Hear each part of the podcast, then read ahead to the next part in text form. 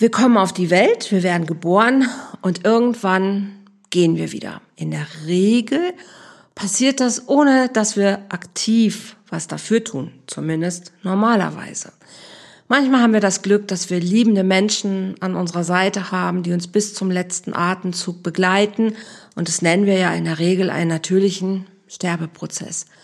Was ist aber, wenn dein Partner auf einmal aktiv entscheidet, aus dem Leben zu gehen? Und du stehst da vor vollendeten Tatsachen. Darüber möchte ich heute mit einem ganz besonderen Gast sprechen, dem genau das passiert ist. Ich habe auch noch keine Ahnung, was genau alles in dieser Geschichte steckt. Von daher ein bisschen Triggerwarnung. Wenn das Thema für dich zu brisant ist, dann hör dir vielleicht lieber eine andere Folge von meinem Podcast an. Wenn du sagst, hey, ja, auch das gehört zum Thema Beziehung, zum Thema Leben dazu, dann öffne vielleicht einfach dein Herz, deine Ohren und lass dich auf die Geschichte von Thomas Schnorrenberg ein.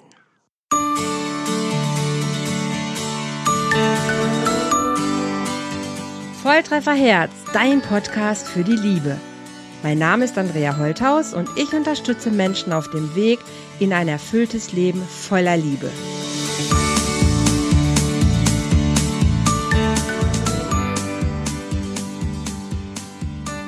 Hallo, ihr Lieben. Herzlich willkommen hier zu einer neuen Podcast-Folge von Volltreffer Herz.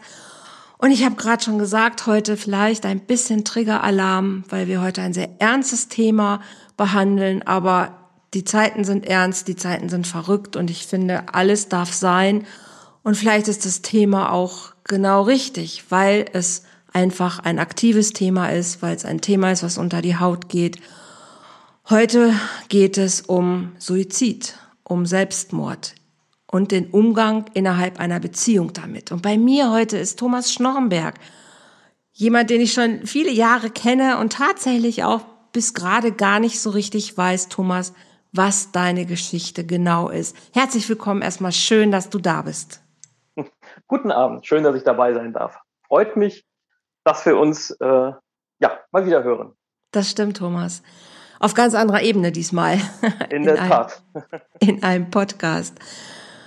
Thomas, magst du zwei, drei Sätze zu dir sagen, wo du herkommst, wie alt du bist und ähm, was du machst? Also, also erstmal noch was ganz Normales. Erstmal was ganz Normales. Äh, ja, wie du schon gesagt hast, mein Name ist äh, Thomas Schnorrenberg. Ich bin jetzt Mitte, Ende 40, äh, wohne in der Nähe von Köln, wo ich von ein, zwei Umzügen äh, innerhalb dieses Gebiets äh, abgesehen auch mein Leben lang gelebt habe. Liebe, äh, mhm. liebe auch die bergischen Wälder hier.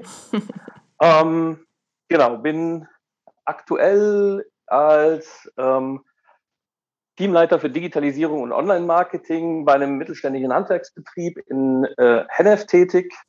Mache jetzt mal keine Schleichwerbung. äh, wer dazu was wissen will, kann mich gerne anschreiben. genau. genau. Und ähm, mein Interesse war halt schon immer, ähm, Nachhaltigkeit, ähm, Umweltbewusstsein und so weiter und so fort, weswegen ich mich dann auch eben für den Photovoltaikbetrieb entschieden hatte. Ja. Privat habe ich zwei total coole Kiddies mhm. mit 12 und 14, die allerdings bei ihrer Mama leben, aber da mhm. wir nur zwei Häuser auseinander wohnen, auch äh, gerne und vor allen Dingen auch jedes zweite Wochenende zu mir rüberkommen. Okay, also schon trotzdem irgendwie Vollzeitpapa. Äh, nein, nicht wirklich. Nicht Weil, wirklich. Wie gesagt, die meiste Zeit wohnen sie halt schon bei ihrer Mama drüben. Ja, ähm, drüben, okay, aber du bist da. Ne? Also du bist präsent. Ich bin für sie erreichbar, definitiv. Ja. Das ist mir halt auch immer wichtig gewesen. Okay, Vollzeitpapa wäre eher, wenn du, wenn ihr zusammenlebt, wahrscheinlich. Zusammenlebt oder wenn es 50-50 wäre, dann könnte ich das ruhigen Gewissen sagen, aber so Stimmt, okay. die halt schon die, die mhm. Hauptbeaufsichtigungslast. Äh, okay. Thomas, wir haben uns hier zusammengefunden, liebe Gemeinde, mhm. um tatsächlich aber auch ein brisantes Thema aufzugreifen. Ich mag mhm. es ja einfach über Beziehungen zu reden und über all die Themen, die uns auch in Beziehungen quasi ereilen, passieren, die wir kreieren und manche kreieren wir auch nicht. Magst du ein bisschen uns erstmal so in den Anfang mitnehmen? Wie habt ihr euch damals kennengelernt? Weil ich höre gerade ja, es ist nicht die Mutter eurer Kinder, die lebt noch und ist wohl auf. Genau. Also gab es irgendwann eine andere Frau in deinem Leben. Ja, ähm, genau.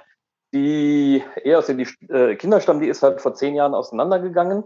Mhm. Da gab es dann dazwischen auch ein, zwei andere Beziehungen. Mhm. Und vor, muss ich überlegen, viereinhalb oder fünf Jahren bin ich ähm, halt mit dieser äh, wundervollen jungen Frau zusammengekommen, mhm. die witzigerweise nämlich äh, die beste langjährige Freundin meiner großen Jugendliebe war.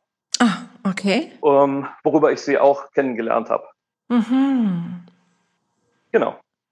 Und habt ihr euch direkt ineinander verliebt? Nicht wirklich. Also sie wohnt halt eben genauso wie meine große Jugendliebe damals oben in der Ecke Wolfsburg-Braunschweig.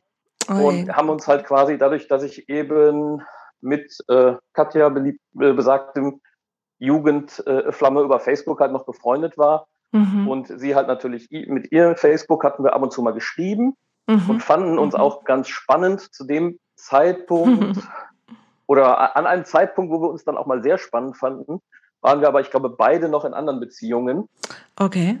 Deshalb hatten wir das als, äh, ja, sehr spannend ähm, abgehakt oder eingetragen, aber nicht weiter groß verfolgt. Mhm. Bis zu einem Punkt, wo sich halt eben dieser Zustand dann mal geändert hatte.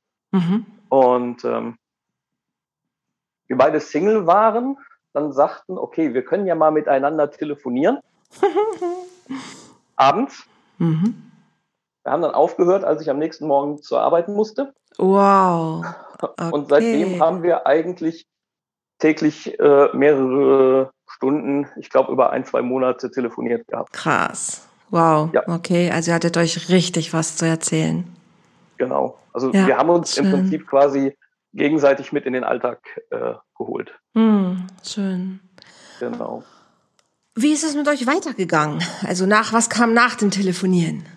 Ja, nach dem Telefonieren ähm, kam ja der Gedanke, dass ich sie jetzt mal oben besuchen fahre. Mhm. haben uns quasi übers Wochenende verabredet, dass mhm. ich sie abholen komme, mhm. mit hier runter zu mir und wir ein Wochenende verbringen.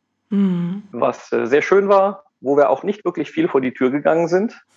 und ähm, ja, danach ging das im Prinzip äh, so weiter, dass ich sie oben besucht habe, mhm. äh, sie meistens oder ab und zu am Wochenende dann.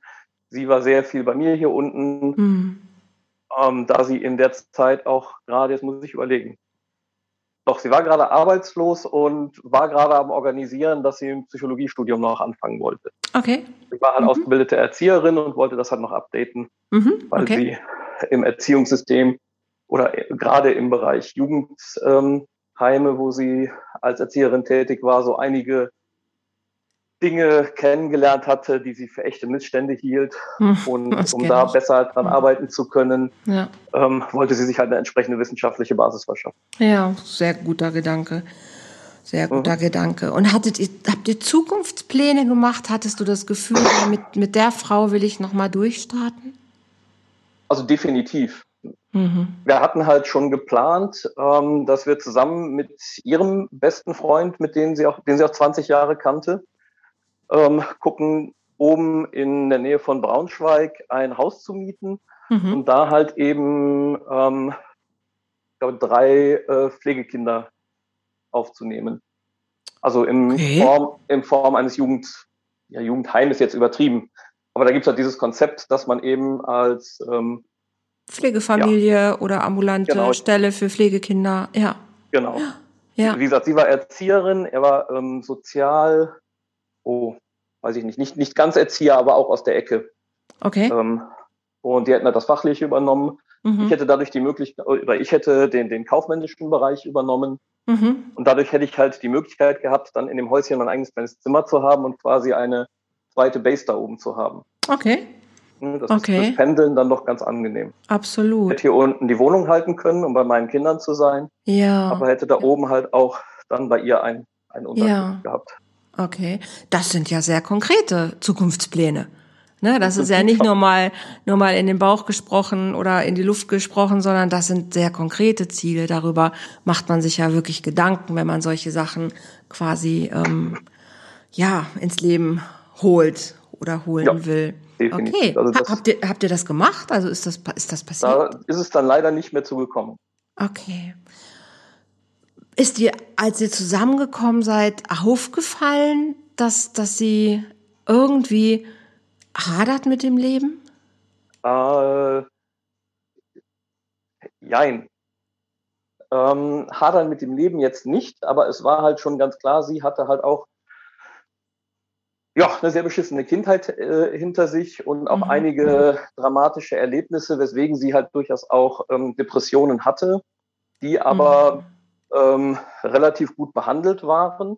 Okay. Und ähm, das eigentlich, ja, ich sage jetzt mal, sehr, sehr gut im Griff hatte, was aber auch ein bisschen zu unserer Verbindung beigetragen hatte, weil ich zwar äh, keine Depressionen hatte, aber auch so zwei, drei Erlebnisse in meinem Leben, weswegen ich das halt sehr gut nachvollziehen konnte. Mhm, mh. Und das so ein bisschen Wechselspiel zwischen unseren Dämonen war, dass wir es halt einfach verstanden haben, mhm. sehr gut sich in den anderen reinversetzen und ähm, ja, füreinander da sein zu können.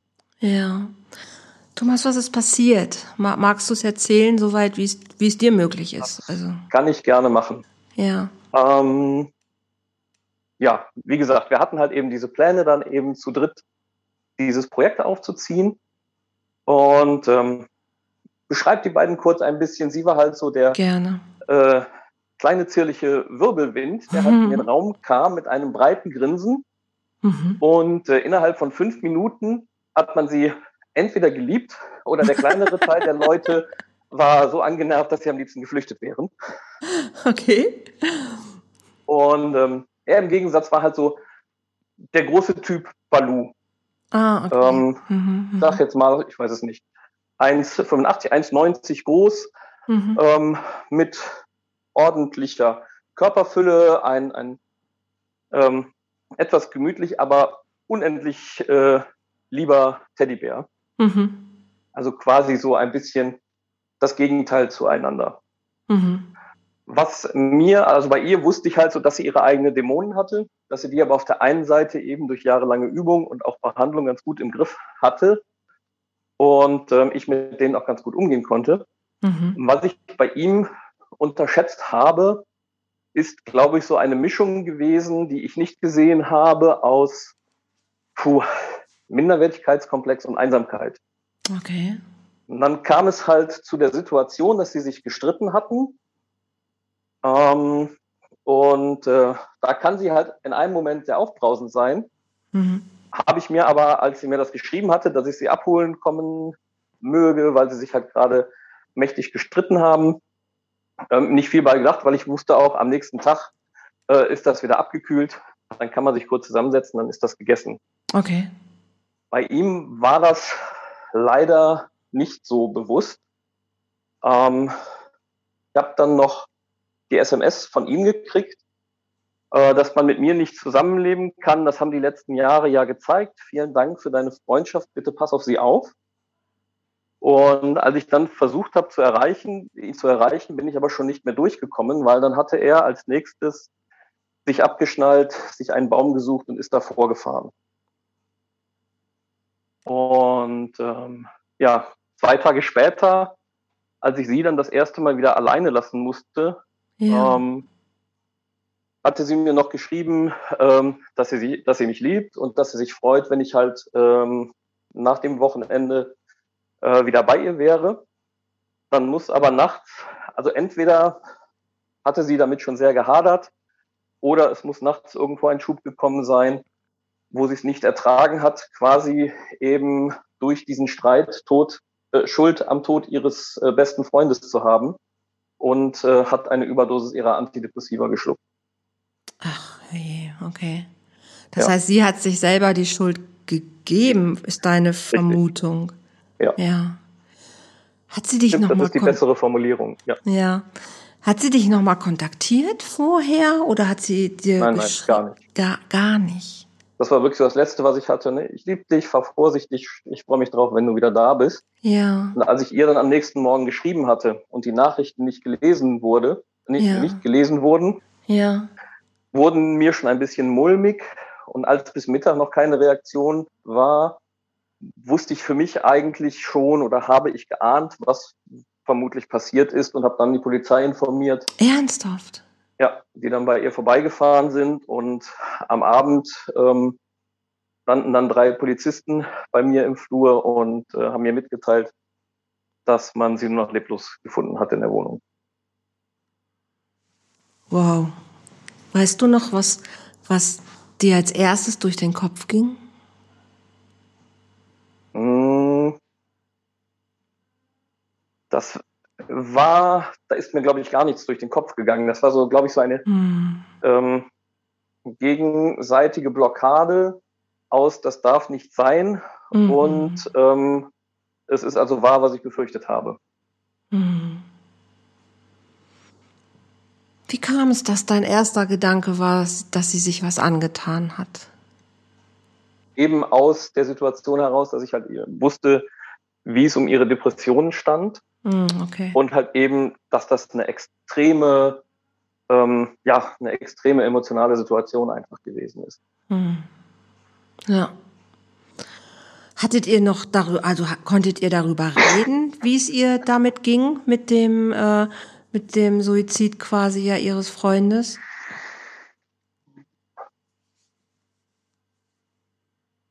Das ist eine gute Frage. Also es waren im Prinzip zwei Tage, also ich hatte sie halt geholt mhm. ähm, nach dem Streit. Am nächsten Tag hatte sie mich halt angerufen, da war ich auf der Arbeit. Ähm, und ähm, genau. Dann bin ich halt zu ihr und wir sind zusammen dann hoch nach äh, Braunschweig zurückgefahren. Und äh, gerade auf der Autofahrt erinnere ich mich halt eben noch ähm, daran, dass wir uns darüber unterhalten haben, auch wie es ihr geht. Und ihr Standpunkt war halt auch, dass es eben seine bewusste Entscheidung war, das zu tun. Mhm. Ne, da war vom Gespräch her noch wirklich der Stand darauf eben, ähm, ne, dass die Entscheidung liegt bei ihm. Das ist mhm. nichts, was von außen eigentlich kommt. Okay. Und du weißt auch nicht, ob, ob er noch sich irgendwie von ihr verabschiedet hatte oder einen Brief hinterlassen oder irgendwas? Mhm. Nee, also ich, meines, meines Wissens war eben kein kein Brief da. Was ich nicht weiß, ist, ob er ihr auch äh, entsprechend halt noch eine WhatsApp geschickt hatte wie mir. Mhm. Okay. Weil du weißt bis heute, also du wirst es auch nie erfahren wahrscheinlich, aber mhm. ähm, was dann wirklich in der Nacht passiert ist, das weißt du nicht.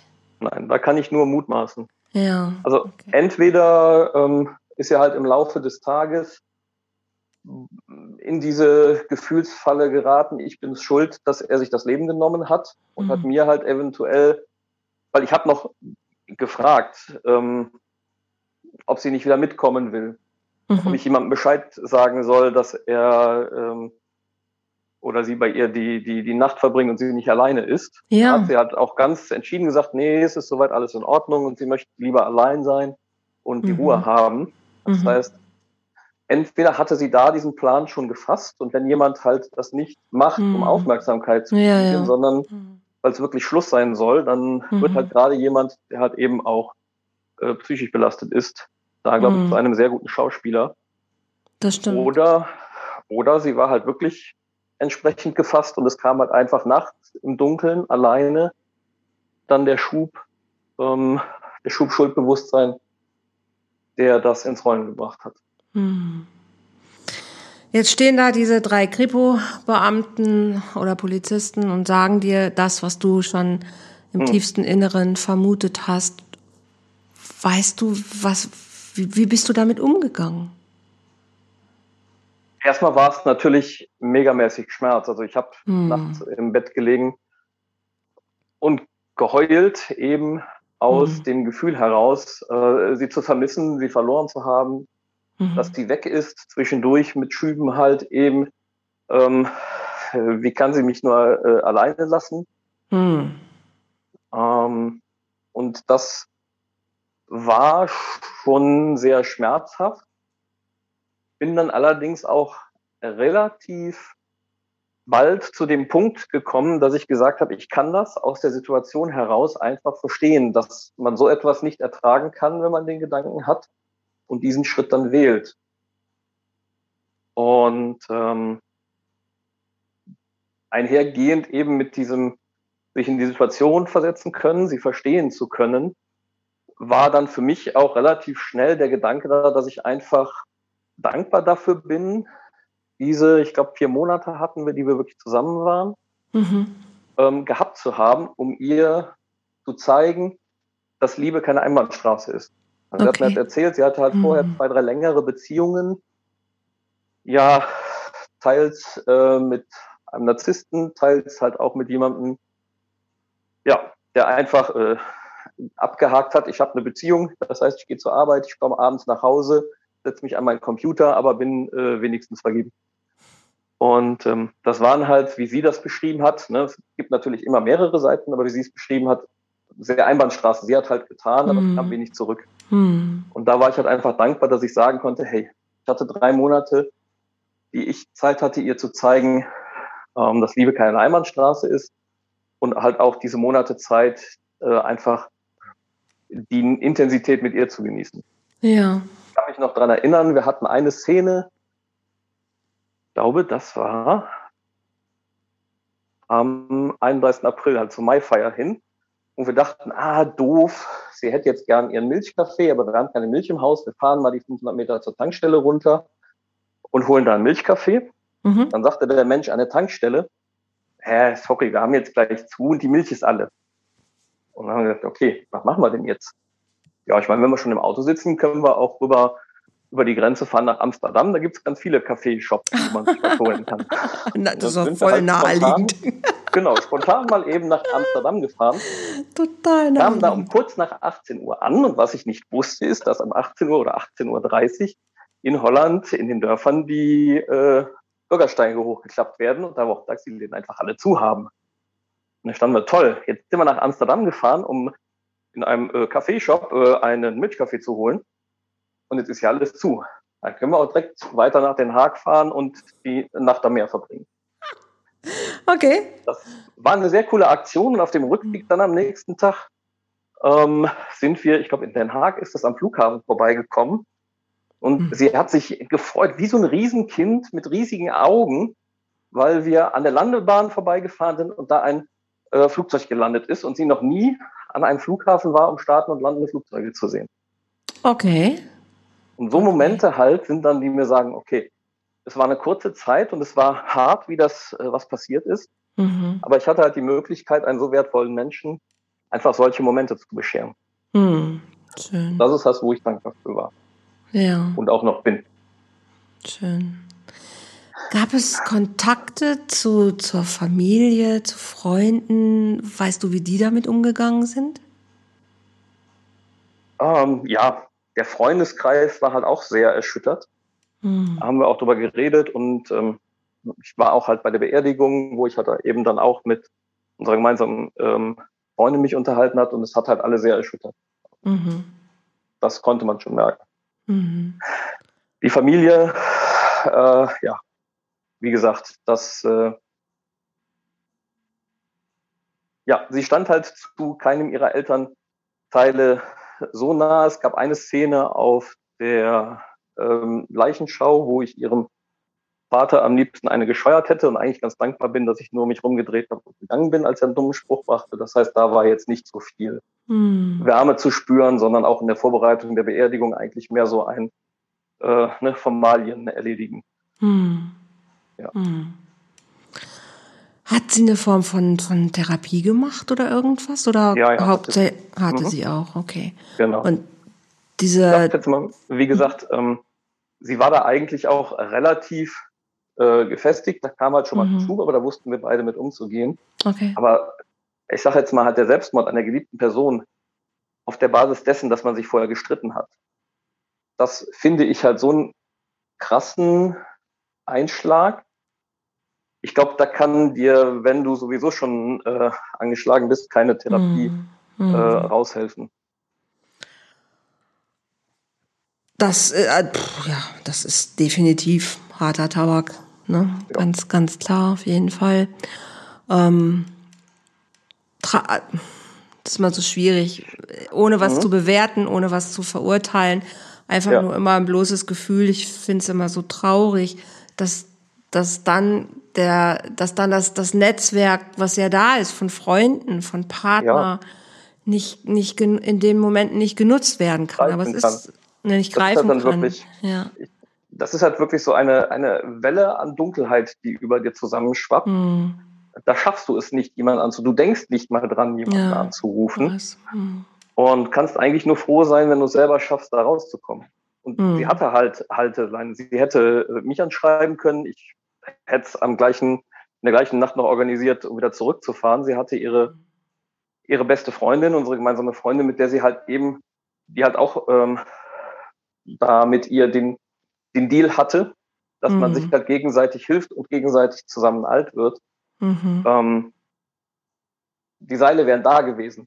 Aber ich Mhm. glaube, in so einem Moment, wenn das über dir zusammenschwappt, kannst du nicht danach greifen. Deswegen finde ich eigentlich auch so wichtig, dass dieses Thema in unserer Gesellschaft ähm, mehr, ähm, ein bisschen mehr in, in, in den Blickpunkt rückt Mhm. und vor allen Dingen es ganz drastisch normalisiert wird, sich Hilfe zu holen. Absolut. Vor allen Dingen halt auch sich medizinische Hilfe zu holen. Das ist immer noch dieses blöde Stigma äh, beim Psychiater, dass man sagt, ja, hm, der ist ja beim Irrendoktor, mit dem tickt ja was nicht richtig. Hm. Das, das ist so eine echt tödliche Anschauung, ähm, ist mir seitdem eigentlich klar. Definitiv. Definitiv. Ich Wie, habe es bei mir selber auch gemerkt. Also ich habe danach auch, ähm, ja, ich hatte mit meinem, meinem Hausarzt geredet, der mir dann auch ähm, eine, eine Überweisung zum Psychiater gegeben hatte. mhm. ähm, weil ich zwar relativ schnell das für mich klar hatte, eben auf diese Dankbarkeitsschiene gekommen zu sein, aber unterschwellig, ich habe das gar nicht wirklich bemerkt, aber unterschwellig hatte sich schon dieser Gedanke eingeschlichen, warum zum Teufel hast du sie in der Situation zu Hause alleine in der Wohnung gelassen? Mhm. Ne? Das wäre wär meine nächste Frage gewesen. Gab es bei dir eine Form von Selbstvorwürfen? Ja, und das kam mir eigentlich auch erst durch die Fragen des Psychiaters wirklich zu Bewusstsein, Mhm. ähm, dass der Gedanke halt eben nachts dann auch mal äh, gekommen ist. Warum? Du hättest sie ja nur einpacken und mitnehmen müssen. Es hätte dir klar sein müssen, dass das bei ihr in der Situation passieren müssen, äh, passieren können. Mhm. Mhm. Und da bin ich sehr dankbar, ähm, beim Psychiater gewesen zu sein, weil der Punkt ist ganz einfach, ähm, hätte mir vielleicht klar sein können, aber wenn man noch nie in so einer Situation war und jetzt nicht gerade eine psychologische Ausbildung hat, um auf sowas vorbereitet zu sein, und dir dein Gegenüber halt wirklich klar vermittelt, ähm, es ist, ist zwar hart, aber soweit alles okay und mir halt auch noch schreit, ich freue mich darauf, dich wiederzusehen, ähm, dann ist das ganz normal, dass du in dem Moment nicht auf die Idee kommst, Moment, äh, trotzdem nicht alleine lassen. Naja, sie war erwachsen und sie ist in der Selbstverantwortung, wie du schon ja auch ganz klar ja auch gesagt hast. Sie wollte Ruhe und das ist ja ihre Entscheidung und das ist auch, auch nachvollziehbar, ne, dass jemand sagt, so, ich muss das gerade mal alleine verarbeiten und die Verarbeitung können wir immer nur alleine machen. Das ist so. Es nimmt uns keiner ab an der Stelle. Und manche suchen eher die Nähe zu anderen Menschen, manche machen es lieber mit sich aus. Das, du weißt es ja nicht und du steckst ja, Ja. nicht drin. Und klar, Ja. sicherlich. Aber den Vorwurf kann ich gut verstehen. Ich glaube, je, ma- wird sicher jeder an irgendeiner Stelle machen. Jeder würde denken, Mhm. was habe ich falsch gemacht? Wo hätte ich es erkennen können? Der, der normale Wahnsinn, ne, bei sowas. Das Ja, ja, fragt, genau. fragt man sich. Auch selbst wenn es ein Unfall gewesen wäre, hättest du dir diese Fragen gestellt. Hätte ich vielleicht Mhm. sie, äh, also jeder, der mit sowas konfrontiert wird, stellt sich diese Fragen im Laufe des Trauerprozesses ganz normal. Wie Mhm. bist du rausgekommen? Also was hat dir geholfen? Das war wirklich, dass ich halt eben diese Unterstützung da hatte. Ich hatte ja grundsätzlich schon einen positiven Ansatz, um das für mich sauber zu kriegen. Und dann halt eben noch die Hilfe. Und da finde ich es halt auch wieder, deswegen finde ich es wichtig, dass halt auch eben gerade in, ähm, ich sag jetzt mal, der, der Männerwelt und da halt auch der älteren Generation äh, klar gemacht wird, nein, auch Indianer kennen Schmerz und es ist vollkommen in Ordnung, sich auch bei, psych bei psychischen Dingen Hilfe zu holen. denn sonst kann das halt irgendwann in so einer Spirale äh, enden, die einen so weit runterzieht, dass man nicht mehr rauskommt und im schlimmsten Fall halt eben dann auch zu einem Selbstmord führen kann. Und da muss man sich klar machen, das beendet zum einen das eigene Leben, das mag dann zwar vielleicht auch den eigenen Schmerz beenden, aber eigentlich beendet er ihn nicht, eigentlich überträgt er ihn nur auf die Menschen im Umfeld, die einen halt lieben und äh, an denen einem was liegt. Absolut, absolut. Deshalb meine Bitte an jeden Zuhörer, wenn ihr Probleme spürt, scheut euch nicht, euch Hilfe zu holen, seien es Freunde oder sei es halt professionelle Hilfe außerhalb kann ich nur unterschreiben und unterstützen, natürlich. Sage ich auch immer. Immer mein, mein Mantra schlechthin.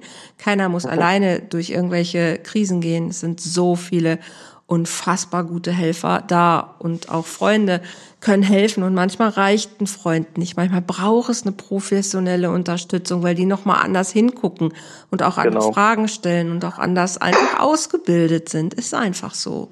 Das ist halt der Punkt. Die sind halt auf viel mehr Situationen geschult ja. Das mag zwar sein, dass man einen super empathischen Kumpel hat, der immer den richtigen Rat hat, aber vielleicht hat er da in der Situation den einfach mal nicht, weil es halt so weit außerhalb seines eigenen Erfahrungshorizonts liegt. Mhm, absolut. Deshalb, ähm, wenn ich mir ein Bein breche, dann hole ich, gehe ich auch zum Arzt. Und äh, ja, wenn, wenn mir jemand das Herz bricht, äh, auf, auch wenn es nicht aus amorösen Sachen kommt, mhm. auch dann ist es absolut berechtigt, sich zum Arzt äh, zu begeben.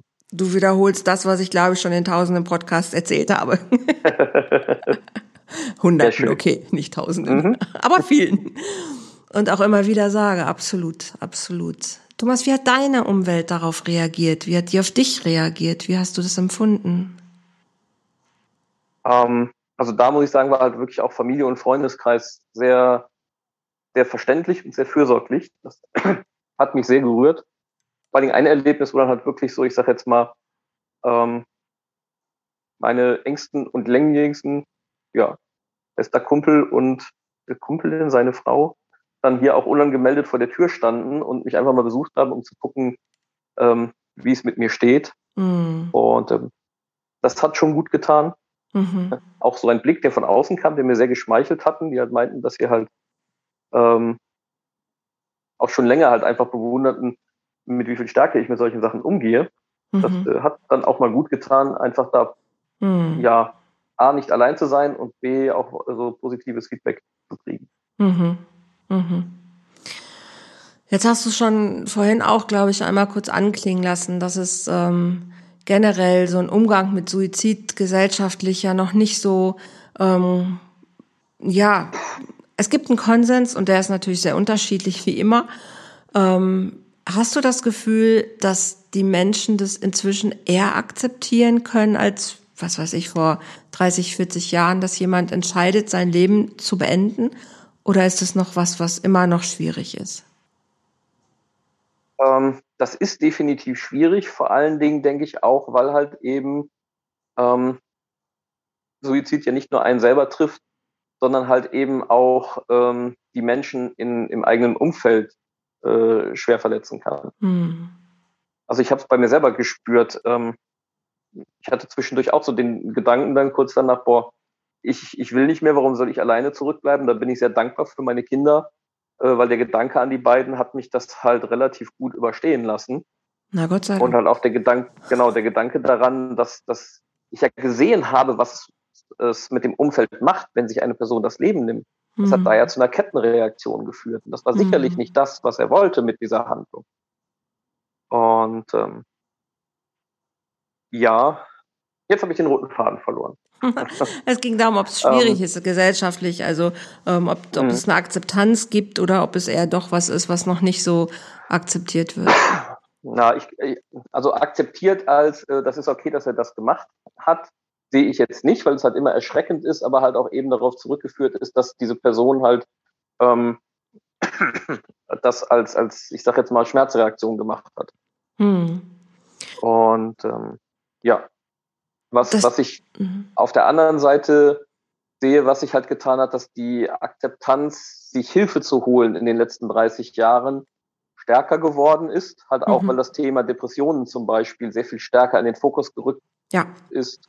Ja. Da gab es ja damals vor einigen Jahren den, was für mich so das, das erste Mal, was ich wirklich bewusst damit zu tun hatte, der Selbstmord des, des Fußballspielers, dessen ja. Namen nicht vergessen habe, der aber groß mm. durch die Presse ging. Ja, ja, oh. Oh und nein. vor allen Dingen dann halt auch Leute, ähm, auch, auch öffentliche Personen darüber reden, hier Thorsten Stretter zum Beispiel, der das ja sehr zentral in seinem Programm hat. Ja. Das ja. finde ich halt unheimlich wichtig. Deshalb mhm. sehe ich, es entwickelt sich sehr stark. Mhm. Ich sehe auf der anderen Seite aber auch halt gerade in, ich sage jetzt mal, bodenständigen Kreisen, also ich, wie gesagt, arbeite in einem Handwerksbetrieb und wenn ich mir da ein paar von den Jungs anschaue, die sind halt immer noch auf der Indianer kennt keinen Schmerz mhm. und die werden immer noch massiv Probleme haben, sich Hilfe zu holen, mhm. um überhaupt innerlich über die Schwelle kommen zu können, das zu tun. Ich mhm. merke das bei mir selber auch. Also ich habe auch meine Momente, wo ich halt ähm, aus einem anderen Thema heraus dann abends äh, oder nachts im Bett liege und ähm, das weh tut und ähm, da kann in dem Moment denke ich auch nicht daran, dass ich jetzt irgendwie einen Kumpel anrufen könnte, um darüber zu reden. Mhm. Nein, das ist dann was, was ich mit mir alleine abmachen muss, weil ich ja niemanden damit belästigen darf. Ja, das ist so dieses Schöne. Ich darf ja, ich will niemandem zur Last fallen, ne? Das ist genau. Ja ich, ich, darf halt nach außen nicht als schwach gelten, ist die mhm. eine Seite, und ich will niemandem mhm. zur Last mhm. fallen, ist die andere Seite. Ja, so unsere mhm. Kernthemen, mit denen wir dann so unterwegs sind. genau, da ich hoffe und bete, dass das in den jüngeren Generationen schon deutlich besser geworden ist. Ich sehe halt in unseren älteren Generationen, boah, jetzt klinge ich echt alt, ähm, ist das halt immer noch ein trotz aller Aufklärung, trotz aller Bewegung, die stattgefunden hat in den letzten zwei, drei Jahrzehnten, hm. immer noch ein, ein, ernsthaftes Problem. Ich glaube tatsächlich, das ist es auch immer noch, weil ich habe nicht das Gefühl, also das ist ja immer nur, man kann ja immer nur aus der eigenen Blase irgendwie sprechen, aber ich glaube, mhm. es gibt immer noch zu viel Menschen, die einfach noch nicht wirklich das Gefühl haben, dass die was, was Wunderbares sind und dass sie richtig sind, so wie sie sind weil Erziehung einfach immer noch nicht an allen Stellen Erziehung ist sowieso das, das falsche Wort auch, weil die Unterstützung mhm. von, von Eltern ihren Kindern gegenüber immer noch nicht dahingehend so gut ausgerichtet ist, dass Kinder sich entfalten dürfen und dass sie immer richtig ja. sind, sondern immer noch in Schubladen gepresst werden, immer noch in irgendwelche Sachen gesteckt werden, weil die Erwachsenen meinen, dass das richtig ist. Deshalb mhm. glaube ich, dass sich da noch nicht so viel verändert hat. Also die Muster, die wir haben, habe ich das Gefühl, sind bei den Jugendlichen durch den ganzen Druck und Stress, den die haben, das ist nicht, das ist nicht besser geworden. Und auch ja, ich die. Glaube, es, ich glaube, es verschiebt sich ein bisschen. Wir sind halt als Gesellschaft gerade in den jüngeren Schichten zwar toleranter geworden, hm. ähm, aber dafür ist der Leistungsdruck höher geworden. Genau, Genau. Wenn ich sehe, dass, dass, dass Kinder mit 17, 18 an Burnout leiden, ja, genau, das wollte ich. Dann frage ich ja, mich, was genau. zum Teufel ist denn falsch mit unserem äh, Gesellschaft mhm. und Schulsystem gelaufen, bitte? Die sind auch jünger teilweise schon, ne? Selbst in Grundschulen oder in, in äh, jüngeren Klassen beobachtet man einfach diese massive Überforderung schon von Jüng, also von Kindern. Mhm. Ich meine, mein ja. Gott, wo, wo, worüber reden wir? Ne? Das ist wirklich, das ist der, also das ist der Wahnsinn. Deshalb habe ich so das Gefühl, an vielen Stellen ist es noch nicht so viel besser geworden. Ja, es hat sich eher verschoben, aber ich glaube, diese Muster, die du ansprichst, die sind immer noch sehr weit verbreitet. Und ich hoffe, dass sich das irgendwann ändert. Im Moment habe ich eher das Gefühl, wir produzieren am laufenden Band gerade neue Traumata. Mhm. Und ich habe, oh, weiß ich auch nicht, auch noch keine richtige Idee. Äh, Idee, weiß nicht. Irgendwie hört's nie auf gerade. Ne? Also wir ja. produzieren so viel nach, dass wir gar nicht rauskommen aus dieser ganzen Schiene. Andererseits gibt es mir auch ganz viel Hoffnung, wo ich denke, aber wir brauchen genau das, das Aufbrechen von alten Mustern, das Aufbrechen ja. von alten Strukturen, damit sich genau da was ändert, damit wir Menschen haben, die sich anders entwickeln können. Dann haben wir auch weniger Depressionen, dann haben wir auch weniger mhm. äh, psychische Erkrankungen. Ja, nicht richtig. nur, weil es auch manchmal einfach genetisch bedingt ist, aber nicht, aber hauptsächlich nicht das sind erworbene Sachen und wir produzieren ja. die am laufenden Band. Mhm. Und äh, die Akzeptanz dafür, dass jemand selber entscheidet, wann er geht, hat sich vielleicht ein bisschen geändert, weil wir ja auch diesen aktiven Sterbeprozess inzwischen haben. Gott sei, finde ich, Gott sei Dank, seit, seit, mhm. ich weiß nicht, zwei Jahren, glaube ich. Ähm, zwar aufs Alter hingesehen oder eben, wenn man, wenn man unheilbar krank ist. Aber es hat auch da eine Veränderung stattgefunden. Also ich glaube, die Menschen sind schon eher in der Lage zu akzeptieren, dass es nicht mehr so ähm, oh Gott, dann kommst du in die Hölle oder dann bist du ein böser Mensch und dann, äh, ja. ich glaube, das hat sich vielleicht ein bisschen verändert, außer man ist jetzt in sehr streng gläubigen ähm, Organisationen unterwegs. Da ist es, glaube ich, immer noch ein totales Tabu. Ja. Aber ja. Ähm, es ist ja generell unser um Umgang mit Krankheit, Umgang mit Depression, Umgang überhaupt mit Sterben. Und da sind wir immer noch kein, kein Volk, was sich gut damit beschäftigt oder gut gar damit, nicht, gar nicht. gut damit ist.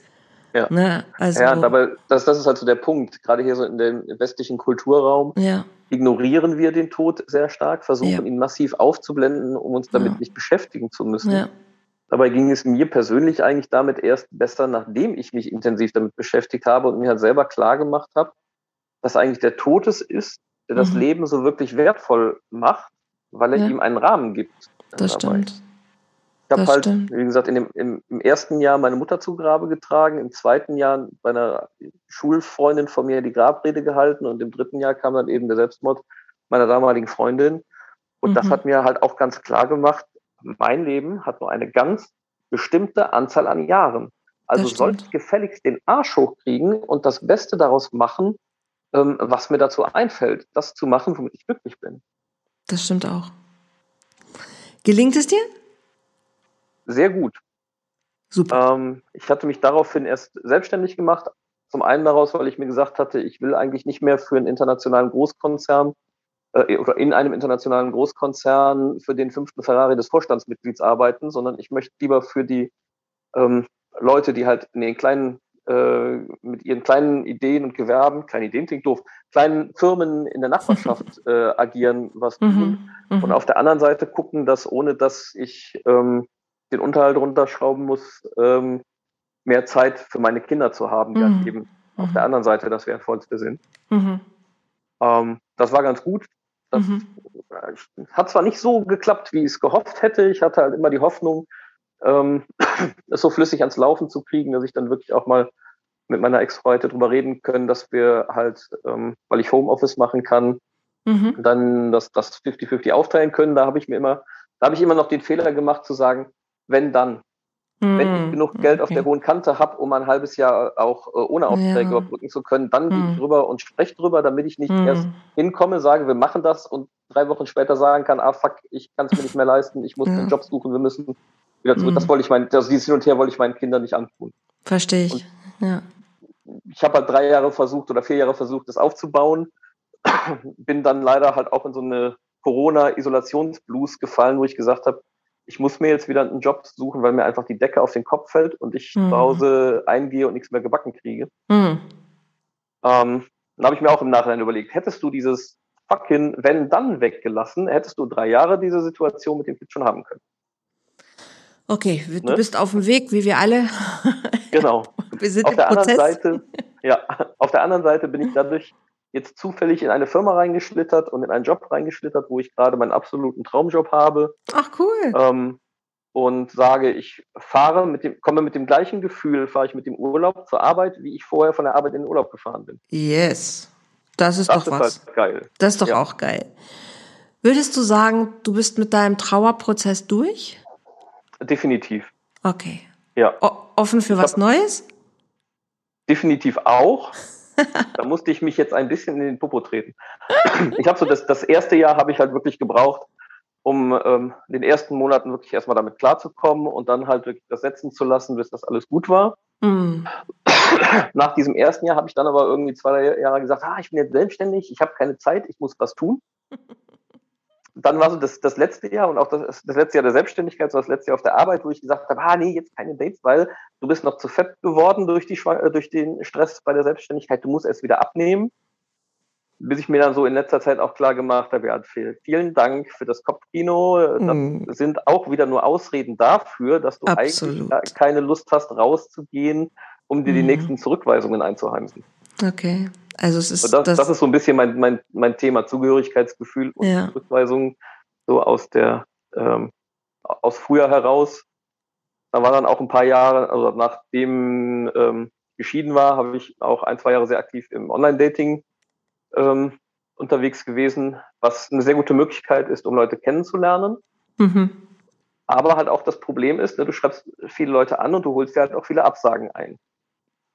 Das gehört das, dazu, das ist eigentlich auch genau. schlimm, aber wenn du sowieso ein Problem mit Zugehörigkeit hast, dann setzt das nochmal ein bisschen anders zu. Und ich, das war halt auch so ein Steinchen. Und ich habe jetzt gemerkt, ich gehe oder bin, ich wollte, will eigentlich schon seit drei, vier Monaten wieder vor die Tür gehen und mehr erleben, tue es aber doch nicht, weil halt dann immer so dieser Kick kommt mit, ah, hm, bist ja, keine Ahnung, hast gerade äh, keine Zeit, äh, bist ja noch zu dick, was eigentlich alles nur da, äh, dieses Ding ist mit sich davor verstecken, äh, wieder in dieses ähm, ja, äh, Dating-Karussell, wo du halt auch wieder ähm, Körbe kassieren wirst, einzutauchen. Es bleibt ein Spielfeld, Thomas. Es bleibt ein genau. Spielfeld genau. und manchmal geht der Ball daneben und manchmal trifft er. Das ist, das ist einfach ja. so. Und ähm, ich wünsche dir einfach, dass du, ja, dass du es schaffst, dass du wieder rausgehst. Ne, vielleicht hilft mhm. der Frühling, vielleicht, ja, hilft einfach auch irgendwann die Sehnsucht danach. Ich habe hab mir da gerade einen anderen Plan festgelegt. Ich werde einfach gucken, dass ich nach ein paar Dates schaue, die aber nicht irgendwie dieses klassische, wir gehen einen Kaffee trinken und äh, gehen, das ist nämlich eigentlich langweilig, sondern einfach mal gucke, was es denn für verrückte Sachen gibt, die man machen kann und dann jemanden suche, der Lust hat, da mitzugehen und das Ganze aber eben nicht um eine Beziehung anzufangen, sondern einfach mhm. nur eine schöne Zeit mit jemandem zu oder eine coole, lustige Zeit mit jemandem zu verbringen. Wenn daraus mehr wird, super. Und wenn nicht, hatten wir einen schönen Abend. Alles gut. Also welche Strategie genau. auch immer, ne, wenn es erstmal darum geht, wieder mit Leuten in Kontakt zu kommen und du lässt alles offen, ist auch alles möglich. Also das ist eine genau. coole Strategie. Und ich, ähm, ich drück dir die Daumen, dass du, dass du jemand findest und auch genau. mit jemandem einfach ja auch weitergehen kannst. Also Abbrüche hattest du jetzt genug. Dürfte jetzt denke, irgendwie mal was, was zum Bleiben kommen. Was zum ja, Bleiben äh, wenn, kommen. Wenn jemand, der zuhört, äh, da Lust drauf hat, kann er sich gerne bei mir melden. Oh, gerne. Also ich schreibe ja auch deinen Facebook-Kontakt mit äh, in die Shownotes rein. Also ihr könnt auch gerne dann über Facebook auf jeden Fall Kontakt zu Thomas machen. Und äh, ja, guter Aufruf. Thomas, ich danke dir sehr für deine Offenheit und dass du dieses Thema hier äh, mit in den Podcast genommen hast. Und sehr, ich, sehr gerne. Ich weiß, das Thema ist noch gar nicht in der, in der Tiefe ausführlich ausgeschöpft. So, ähm, mhm aber es ist einfach ein Anfang, überhaupt über, über diese, über diese Themen zu sprechen. Und ich möchte auch einfach deinen, deinen Aufruf ja noch, dass Menschen sich Hilfe rufen, einfach immer wieder nochmal unterstützen. Ich meine, als, ne, ich bin seit Jahren als Traumatherapeutin und als, als Familientherapeutin oder Beziehungscoach, wie ich es ja immer nenne, am Start. Mhm. Und ich weiß einfach, sowas ist ein Trauma. Ne, jemanden ja. zu verlieren, der, der sich suizidiert, das ist ein Trauma. Und da bleibt man auch traumatisiert zurück. Und da braucht man Unterstützung, man braucht Hilfe und auch vorher schon, selbst wenn man Angehöriger ist von Menschen mit Depressionen, darf man sagen, hey, wow, okay, da brauche ich mehr als nur, nur einen freundschaftlichen Input. Da mhm. brauche ich einfach fachliche Unterstützung. Also immer, immer wieder mein Tipp an euch Menschen da draußen. Ähm, egal mit welchem Thema ihr gerade vielleicht struggelt, wenn ihr merkt, ihr kommt alleine nicht gut weiter, Holt euch ja. Hilfe, bitte. Das ist ja. so existenziell wichtig. Das Leben könnte so viel leichter sein. Und es muss keiner alleine leiden. Es macht einfach keinen Sinn. Mhm. Thomas, ich würde das letzte Wort noch lassen. Gibst du noch einen Tipp, wie jemand, also nochmal so ein, so, so ein, zwei Sätze, wo du sagst, hey, das ist mein Tipp an euch da draußen. Und dann hätten wir fertig für heute. Ähm, ja, wie gerade gesagt, das jeder sollte sich überlegen, ähm, das Leben hat nur eine ganz spezielle Anzahl von Jahren. Deswegen sollte man sich ab und zu einfach die Ruhe nehmen, sich hinsetzen und darüber nachdenken, wenn ich irgendwann mal auf dem Sterbebett liege, was müsste ich dann jetzt ändern, damit ich zu dem Zeitpunkt auf mein Leben zurückgucke und automatisch ins Lächeln komme? Dem habe ich nichts hinzuzufügen. ist auch ein Ratschlag, den ich mir auch selber schon sehr oft gegeben habe und einfach auch genau wie du immer denke, ey, wir haben nur so fucking wenig Zeit hier und wir sind einfach so verpflichtet, das Beste draus zu machen. Genau. Und, Wenn wir das ähm, Richtige machen, dann wird da nämlich auf einmal verdammt viel Zeit draußen, dann lohnt sich das auch. Genau, das stimmt. Thomas, ich danke dir und ich wünsche euch da draußen einfach gerade für heute fühlt euch umärmelt, fühlt euch geliebt, so gut es geht und vor allen Dingen fühlt euch verbunden. Ähm, bei allem, was passiert, bei allem, was geschieht, keiner ist wirklich alleine, auch wenn das manchmal sich so anfühlt.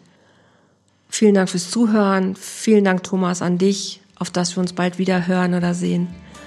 Alles Liebe da draußen.